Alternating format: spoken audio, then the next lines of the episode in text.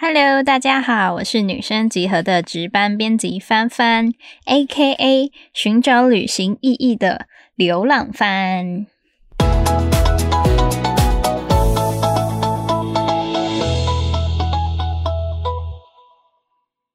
好啦，大家呢应该都有听过陈绮贞有一首歌，就叫做《旅行的意义》吧。其实呢，这首歌困扰我很久很久，因为呢，我常常会觉得。哦，我也就是一个在追寻旅行的意义的人。可是呢，就是因为陈绮贞的这首歌太过耳熟能详，大家都听过了，所以好像大家都会把旅行的意义去连接到，就是什么你会想到你以前的恋人啊，然后跟爱情失恋有关什么什么的。然后我就觉得非常的苦恼，因为对我来说，旅行是一件更宏大的事情，就是它好像。不是关乎一段恋情，我觉得它是关乎更深层的东西。我想旅行就是可以让每一个人呢去找到很多很深层，像是你可能自己的人生观啊，或者是一些你对人处事的看法，都是可以从旅行里面得到的。像是啊，我其实是一个。就是很没有定性的人，对生活啊，或者是对呃工作啊什么的，我只要任何事情到一个阶段，然后它可能稍微有一些停滞，就也不是说你达到顶峰啊，或者是什么，就只是稍微有停滞的时候，我就会开始觉得很倦怠，然后很疲乏，然后甚至会开始有一点厌倦。这样子就是一个很没有定性的人，然后其实我以前都不太敢跟别人讲，因为我会觉得天哪，这是不是一个很大的缺点？就是这个人定性不足啊，这个人很不安定，听起来好像都是蛮负面的一些想法，然后就觉得这可能是自己的一个缺点，不太敢去面对它。然后我也曾经因为这样子很困惑，就是觉得嗯，感觉这不是一个能够。成大事者会有的一个人生态度，一直到我有一次去旅行的时候，然后我刚好那一次就是跟我朋友骑摩托车去，就是也有点远行这样子，然后我就觉得嗯还蛮浪漫的，所以就带了一本呃切格瓦拉的《革命前夕的摩托车之旅》这本书，大家可能就是高中历史课或是。地理课都会有听过，就是因为切格瓦拉身为一个革命者，然后这段旅行对他很重要。不过，其实这一本书里面没有什么太在宣扬政治啊，或者是一些什么非常有抱负的一个青年家的想法。真的就只是他跟他朋友两个人，然后一辆摩托车，他们去旅行，然后在这一趟旅行里面他的所见所闻。书里面就有这样子一段话，对那个时候的我有很强的触动。书里面说：“眺望广阔大海上的白色浪花和翠绿光芒，我们迷失在各自的思绪里，做着自己的梦。也就在这时，我们发现我们的使命，真正的使命，其实就是永无止境的走在世上的道路或海洋上。我们永远是好奇的，永远看着自己看到的事物。”在角角落落里嗅个不停，但我们不会在任何地方扎下根来，不会让自己逗留的时间长的足以发现事物的底层，看到了事物的限制就够了。这段话呢，对那个时候的我有蛮强的触动，原因是我就觉得啊，我大概也就是这一类的人，就是是那种。怀着使命要在世界上走来走去不停下来的人，其实这好像也不是什么坏事，因为你就是属于探索者，你不是那种能够待在一个地方，然后去看到事物的底层以下，然后去解决事物问题的人，你就是一个负责去远行探索的人。所以这本书其实后来带给我蛮大的一个，就是安定下来的力量。就是我告诉自己，我对于那些事物的疲倦是没有关系的。反正当你感到疲倦，差不多就是你要再离开，然后继续往前的时候了。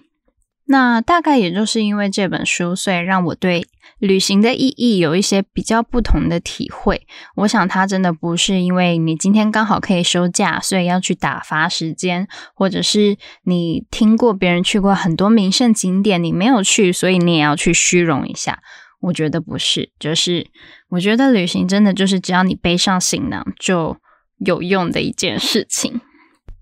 像是有另外一本就是跟旅行也相关的书，然后这本书其实是呃法国的一个作家出版的，这本书名叫做《世界之勇》。这本书其实在中文的阅读世界里面非常非常的不出名，不过其实它在。欧洲人的世界里面是一本非常必读的经典，它就是作家尼可拉布维也，他去记录他走访这个世界的所见所闻，跟这本革命前夕的摩托车之旅有一点像，不过他讲的更深层的是，呃，你为什么要去了解这个世界？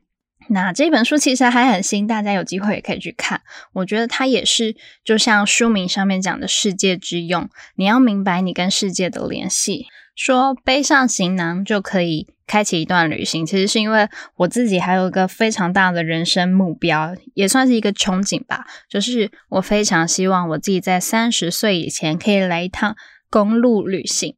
不知道大家知不知道公路旅行？诶，其实就是，嗯，像是在美国或是加拿大这些国土面积比较大的国家，因为他们都会有那种很长的公路，可以跨州啊，到很远的地方。所以其实他们也会蛮流行，就是青少年或者说青年吧，大概二三十岁的时候，你可能就去租一部小货车，然后就从 A 州开到 B 州，从东岸开到西岸，然后就是这么一个很长途的旅行，就叫公路旅行。